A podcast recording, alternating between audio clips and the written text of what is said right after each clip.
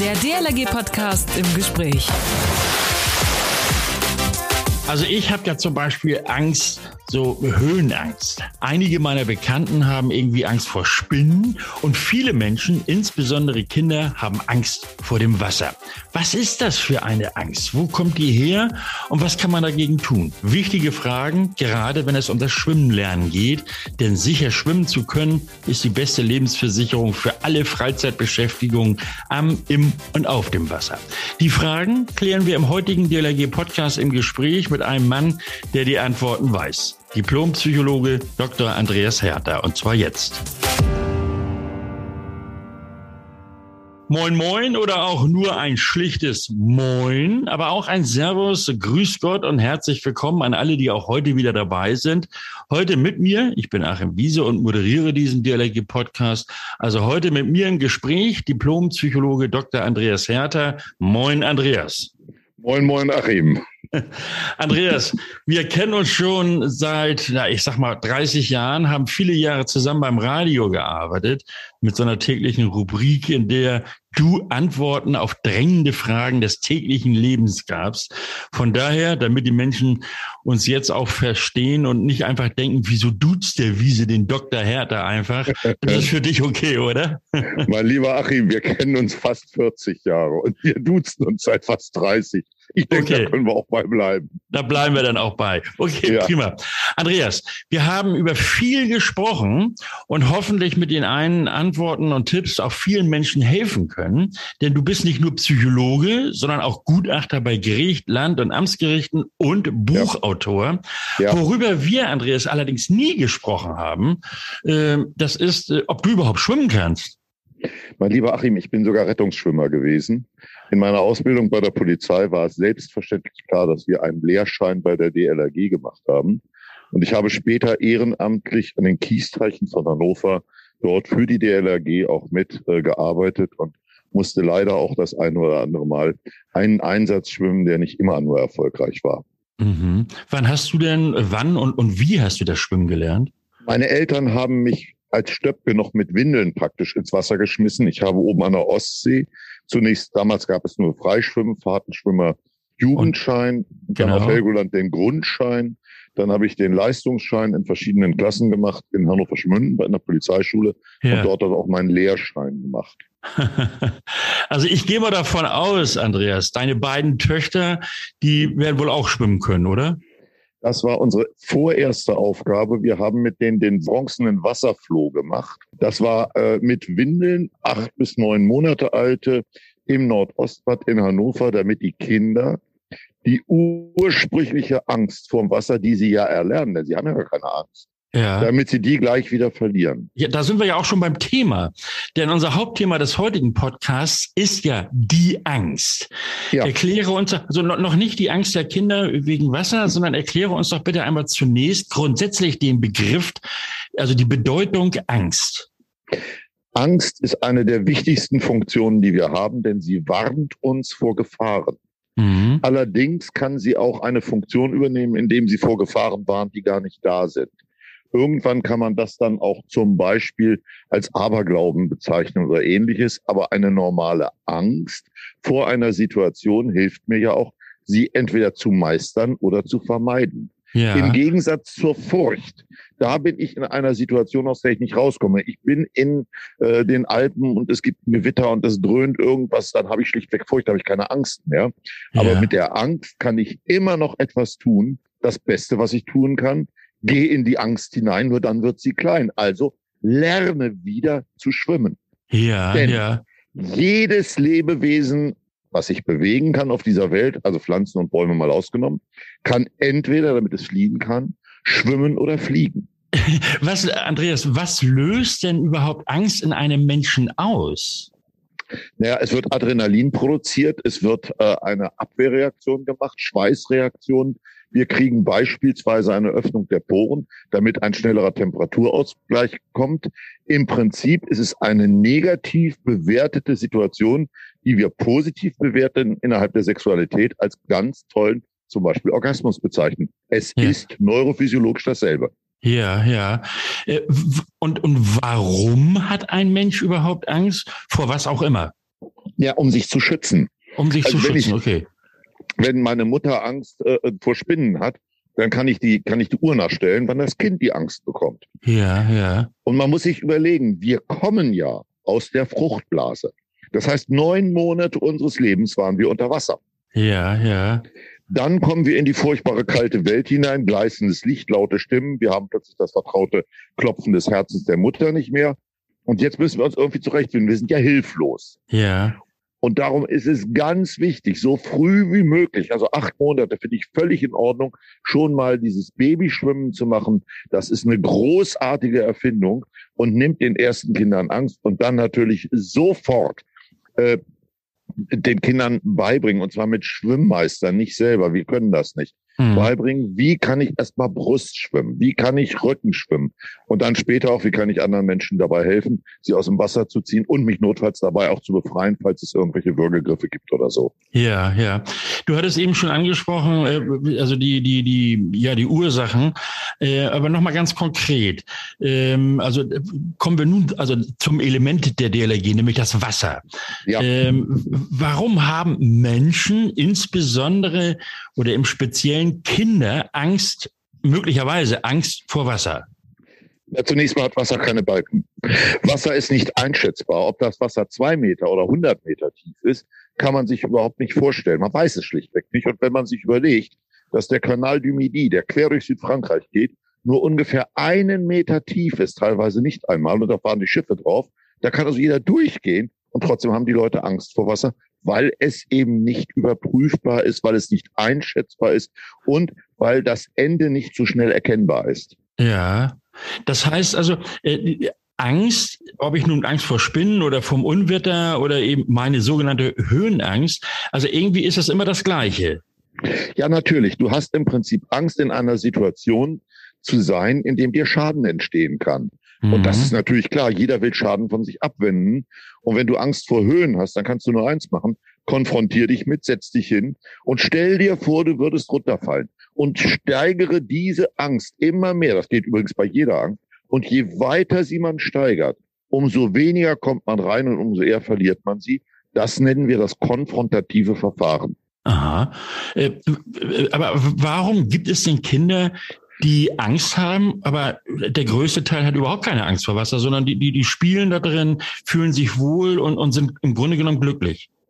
Ja, sehr häufig entdecken wir dabei, das will ich jetzt nicht verallgemeinern, aber das ist so meine Beobachtung, sie ist wissenschaftlich nicht ganz abgesichert, sind das Helikoptermütter. Oh Gott, kannst du das schon? Pass auf, dass dir nichts passiert. Dann liest man auch Kind in der Pfütze ertrunken. Da wäre ich natürlich noch vorsichtiger als Mutter, gerade meines ersten Kindes äh, weil ich mich damit nicht richtig auseinandersetze. Normal ist Wasser das natürlichste Element, was wir haben, denn wir bestehen zu einem großen Teil aus Wasser. Ohne Wasser können wir gar nicht leben. Und wir müssen uns damit anfreunden, aus meiner Sicht, mit dem Wasser als bestem Freund zu leben. Und es ist toll zu schwimmen, zu tauchen äh, und auch Wassersport obendrauf zu machen, surfen, segeln, was da alles dazugehört. Ja, ja. Ähm, Nochmal zurück zu Kinder und Angst vor dem Wasser. Was können denn insbesondere Eltern dagegen tun, wenn sie feststellen, ah, mein Kind hat aber tatsächlich Angst oder äh, will einfach nicht ins Wasser? Wie, wie können Eltern da helfen? Indem sie drüber sprechen, indem sie fragen, wovor hast du denn Angst? Dann sagt das Kind ja, dass ich untergehen kann. Hm, okay, dann gehen wir mal in einen Swimmingpool, der nur 30 Zentimeter tief ist. Wovor hast du noch Angst? Ja, ich kann den Boden nicht sehen. Aha, okay. Kannst du denn zum Beispiel den Boden sehen, wenn du in der zweiten Etage sitzt, weißt du auch nicht, wie es auf der Straße aussieht. Also ich kann anfangen zu rationalisieren. Ja. Ich kann mit dem Kind versuchen, das zu intellektualisieren. Ich kann das Kind langsam heranführen. Also adaptiv die Angst nehmen. Und wenn ich als Älter das nicht schaffe, dann gibt es dafür Fachleute. Und das muss nicht gleich der Psychologe sein. Das kann auch ein guter Schwimmmeister sein, weil der ja auch sagt, sag mal, was ist denn eigentlich? Und vielleicht nehmen wir mal die Schwimmflügel weg. Vielleicht nehmen wir einfach mal Korken oder irgendwas oder du schwimmst mit einer Nudel und guck mal hier, da kannst du stehen und ich bin mit drin im Wasser. Also man muss dann Learning by Doing machen. Mhm. Gibt es denn Anzeichen, die Eltern erkennen, wo sie sagen, ah, okay, jetzt muss hier tatsächlich irgendwie ein Mensch mit entsprechender Fachausbildung ran und helfen? In dem Moment, in dem ich merke, dass sich die Angst nicht reduziert, sondern auch noch aggraviert. Das heißt, sie wird auch noch größer. Das Kind fängt an, immer mehr zu vermeiden Ich meine, solange das Kind Angst vor Wasser hat und es kommuniziert und trotzdem noch irgendwo mit Badewasser geht oder so, gut. Aber das kann ja so weit kommen, dass ein Kind noch nicht mal mehr in die Badewanne will. Ja, ja. Da sprechen wir dann vom generalisierten Angstsyndrom und der ausgewachsenen Phobie. Das ist dann, da muss dann sicherlich auch der Psychologe ran oder der Kinderpsychotherapeut oder sowas, weil äh, damit bin ich natürlich völlig überfordert und ich als Eltern bin sowieso der schlechteste Therapeut, den es gibt und ich habe selbst Kinder. Welche Ursachen könnte das haben, wenn Kinder solch große Angst, wie du gerade beschrieben hattest, äh, vor Wasser haben? Das ist in aller Regel eine Generalisierung. Das heißt, sie haben von irgendeinem anderen, Oma, Opa, Nachbarin oder wie auch immer, die Angst gesehen. Oder ein Fernsehfilm. Es gibt die Katastrophe, wie der Staudamm bricht. Ich meine, wir haben, wir haben 250 Programme im Fernsehen. Ich weiß nicht, vielleicht sogar noch mehr. Und äh, wenn ich die mal durchzappe, ist auf einem Drittel Katastrophe und bei jeder zweiten Katastrophe ist Wasser dabei. Ja, ja. Titanic stimmt. beispielsweise oder ja. äh, der große Staudamm oder äh, die Kane war ihr Schicksal oder ich könnte jetzt stundenlang weitermachen, aber so lange ist euer Podcast nicht. Ja. Ähm, wie ist es denn zum Beispiel, wenn, wenn Kinder einen Elternteil verloren haben, durch Ertrinken beispielsweise? Kann man, ja, natürlich ist das, das ist sogar sehr dramatisch, aber kann man diesem Kind die Angst vor dem Wasser nach diesem Erlebnis wieder nehmen? Ich sagte eben nicht nur dramatisch, sondern auch traumatisch. Traumatisch. Und Traum, okay. Genau. Und Traumata gehören grundsätzlich in der Aufarbeitung in die Hände von Fachleuten. Also, also Psychologen. Ganz klar. Psychologen, Kinder, Jugendpsychotherapeuten, äh, eventuell auch ein, ein guter äh, Sozialpädagoge oder ähnliches. Das muss man dann sehen. Ich würde mich dann in meiner Not immer an die nächstgelegene ähm, Kinder- und Jugendpsychotherapeutische Familienhilfe wenden. Ja, das heißt, kommen wir mal zurück, also jetzt nicht unbedingt die Psychologen, sondern wir DLRG mit unseren ähm, Ausbildern, die sind ja, die sind ja auch selbst entsprechend ausgebildet, also damit sie den Kindern das Schwimmen beibringen können. Sollten die noch irgendwie etwas Besonderes beachten in solchen Fällen? Du weißt schon, dass ich vor 20 Jahren mal mit einem bekannten Komponisten eine Anti-Angst-CD entwickelt habe, die es auch nach wie vor gibt. Die heißt Lucanico Therapie und Symphonie. Okay. Ähm, und ich, ja. ich stelle dir einfach mal, ich stelle dir einfach mal davon ein paar zur Verfügung. Die, ich weiß nicht, wie viel wir noch haben, aber ein paar müssten es noch sein. Und dann könnt ihr die ja von mir aus auch an eure Hörer verlosen oder verschenken oder was auch immer oder auch selber benutzen. Das ist ein, das ist ein Angebot, Andreas. Das ja, nehmen wir natürlich, natürlich, gerne an. Ach, ich bitte dich, Danke. Ich, ich bin ja nun selber schon lange aus dem Job raus und in Pension. Ich, ich weiß nicht, was wir da noch an Material haben. Aber wenn nicht, lässt sich sowas also auch neu. Also wir haben garantiert noch ein Motherband. Wir haben garantiert noch eine, eine, eine Glas. Moment, wie hieß denn das damals? Glas, Glasmaster, ne? Also wir haben garantiert noch ein Mutterband, von dem wir das kopieren können oder ihr könnt es machen oder vielleicht kann man das ja auch im Podcast stellen. Musste man mal sehen. Das, das lasst uns mal mit der Technik nachher abklären. Das kriegen wir hin. Äh, Dr. Andreas Herter, nun bist du ja äh, Psychologe und zwar als Psychologe tatsächlich gefragt. Gib doch noch mal bitte eine kurze Zusammenfassung. Angst der Kinder vor dem Wasser. Warum und wie verlieren sie diese? Angst vor Wasser ist das Trauma, dass ich das Wasser um mich verloren habe als Säugling beziehungsweise als Fötus. Dann muss ich in der Welt klarkommen und werde sehr oft viel zu spät wieder mit Wasser konfrontiert. Das erste Mal sicherlich im Handwaschbecken, wenn die Mama mich wäscht, aber das, alles das kriege ich ja mit als Kind und später dann, indem ich beispielsweise auch höre, spring nicht vom Bettenrang, mach nicht dies, mach nicht das. Das mhm. heißt, die Angst ist ganz, ganz langsam, aber kontinuierlich aufgebaut und konstruiert, ähnlich wie ein Hochhaus, was äh, im Sand gebaut worden ist. Und um dagegen etwas zu tun, muss man es praktisch zurückbauen. Mhm. Andreas, letztlich noch der besondere Tipp an die Eltern, die Sorgeberechtigten. Bringt euren Kindern das Schwimmen bei. Es ist die wichtigste Lebensversicherung, die man überhaupt einem gibt. Denn das Kind muss ja gar nicht freiwillig am oder im Wasser sein. Es passt, es reicht ja einfach, wenn beispielsweise ein Zug entgleist, der fällt ins Wasser, äh, die Notausgänge gehen auf und ich bin nun im Wasser. Also äh, es ist überhaupt nicht möglich, zu leben, ohne schwimmen zu können. Und je besser ich schwimmen kann, umso weniger habe ich auch Angst davor. Denn wenn ich weiß, dass ich ein Element, Wasser ist kein Element, aber wird ja so genannt, dass ich ein Element beherrsche, dann verliere ich auch die Angst davor. Ich habe Angst vor einem Tiger, äh, solange ich ihm im Zirkus gegenüberstehe, aber ich gehe ja gar nicht erst rein. Hm. Ich weiß, dass ein Drachen gefährlich ist und die Chinesen machen deswegen die Drachenfeste, um zu spielerisch, um spielerisch zu lernen, die Angst davor zu verlieren, um damit auch umzugehen. Und Angst vor Wasser, Angst vorm Schwimmen, Angst vorm Tauchen, das kann nur sein, indem ich es beherrsche, indem ich erlerne, dass das Wasser nicht mit mir macht, was es will, sondern ich auch mit dem Macher, sondern ich auch mit dem Wasser machen kann, was ich will. Aber Vorsicht, auch das hat seine Grenzen. Wer bei Ebbe äh, an der Nordsee rausschwimmt, darf sich nicht wundern, wenn er nicht zurückkommt. Also da gibt es auch Regeln, die man lernen muss.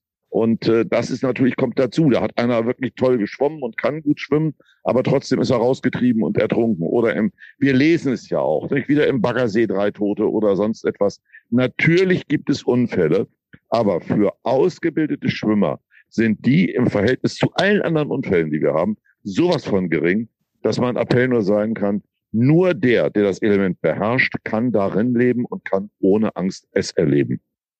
Dr. Andreas Herter, Diplompsychologe, Gerichtsgutachter, Buchautor. Andreas, dir herzlichen Dank für dieses wirklich tolle Gespräch und schöne Grüße an deine Töchter, die gerne als Schwimmerinnen, auch bei uns als Rettungsschwimmerinnen herzlich willkommen sind. Also dir alles Gute und tschüss und schönen Dank. Tschüss, Arim. Jetzt heißt es daran denken, uns zu abonnieren, iTunes und oder Spotify oder hineinklicken auf dlg.de slash podcast. Dort dann bitte auch in den Einstellungen, also auf eurem Smartphone, die Push-Nachrichten aktivieren, damit ihr immer Bescheid bekommt, wenn es den neuen Podcast zu hören gibt. Vergesst bitte eure Kommentare nicht, die interessieren uns natürlich auch oder auch die Anmerkungen und vor allen Dingen auch Bewertungen oder auch eine Anfrage gerne an podcast.dlg.de. Vielen Dank für das tolle Event. Es war wieder sehr schön bei euch. Großartige Orga bei dieser gelungenen Veranstaltung. Es hat wieder richtig Spaß gemacht. Die Streckenführung hat mir super gefallen. Das sind nur ein paar Stimmen und zwar von vielen hundert, die zufrieden und auch glücklich auf diese sportliche Veranstaltung schauen. Und hier geht's nicht um einen Stadtmarathon, sondern um die Aktion Quer durchs Meer. So heißt nämlich das Sportevent in Bad Zwischenahn. Und dort geht's in diesem Jahr zum zehnten Mal quer durchs Meer. Wie dieses Event zum Jubiläum abgeht in diesem Jahr, wie man noch auf die Warteliste zur Teilnahme kommt und wie die 3,2 Kilometer quer durchs Zwischenahner Meer zu schaffen sind, all das erfahren wir kommenden Sonnabend hier im DLG Podcast im Gespräch vom Macher dieses Events, Ralf Zimmermann. Ja, und jetzt heißt es nur noch schönes Wochenende. Mein Name ist Achim Wiese. Schönen Dank fürs Zuhören. Bis nächsten Sonnabend. Man hört sich. Der DLRG Podcast. Jeden Samstag eine neue Folge.